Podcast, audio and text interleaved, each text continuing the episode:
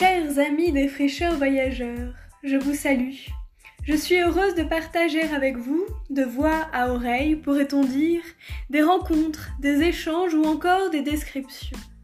Je suis Noémie, découvreuse d'initiatives vivantes autant que vibrantes.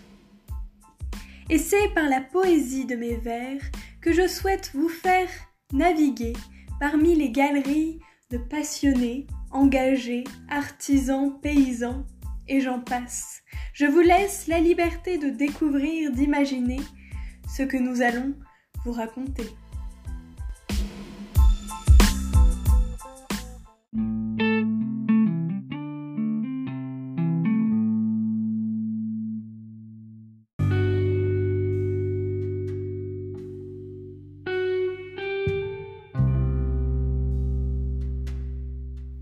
Dans cet épisode, je vous emmène à la rencontre des jardins de la Bonnieure.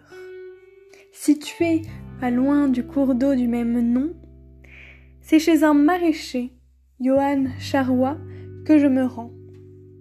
Accueilli par Fanny, salariée depuis quelques mois sur la ferme.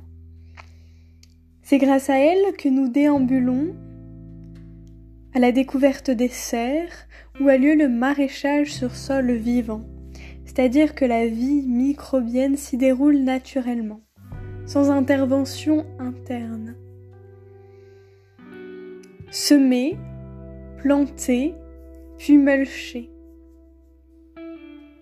Sur le lieu, de nombreuses essences d'arbres champêtres sont présentes.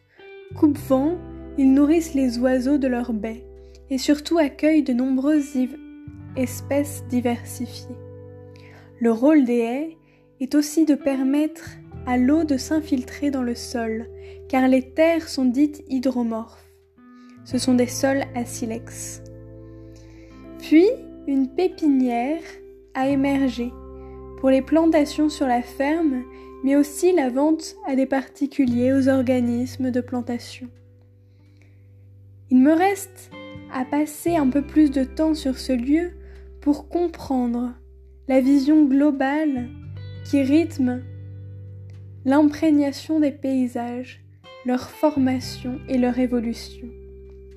Je vous convie donc d'ici quelques mois pour un prochain épisode en compagnie de Johan Charrois et des membres qui font vivre cette ferme pour évoluer dans la vision de ce projet et sa manière d'interagir avec la biodiversité. À bientôt!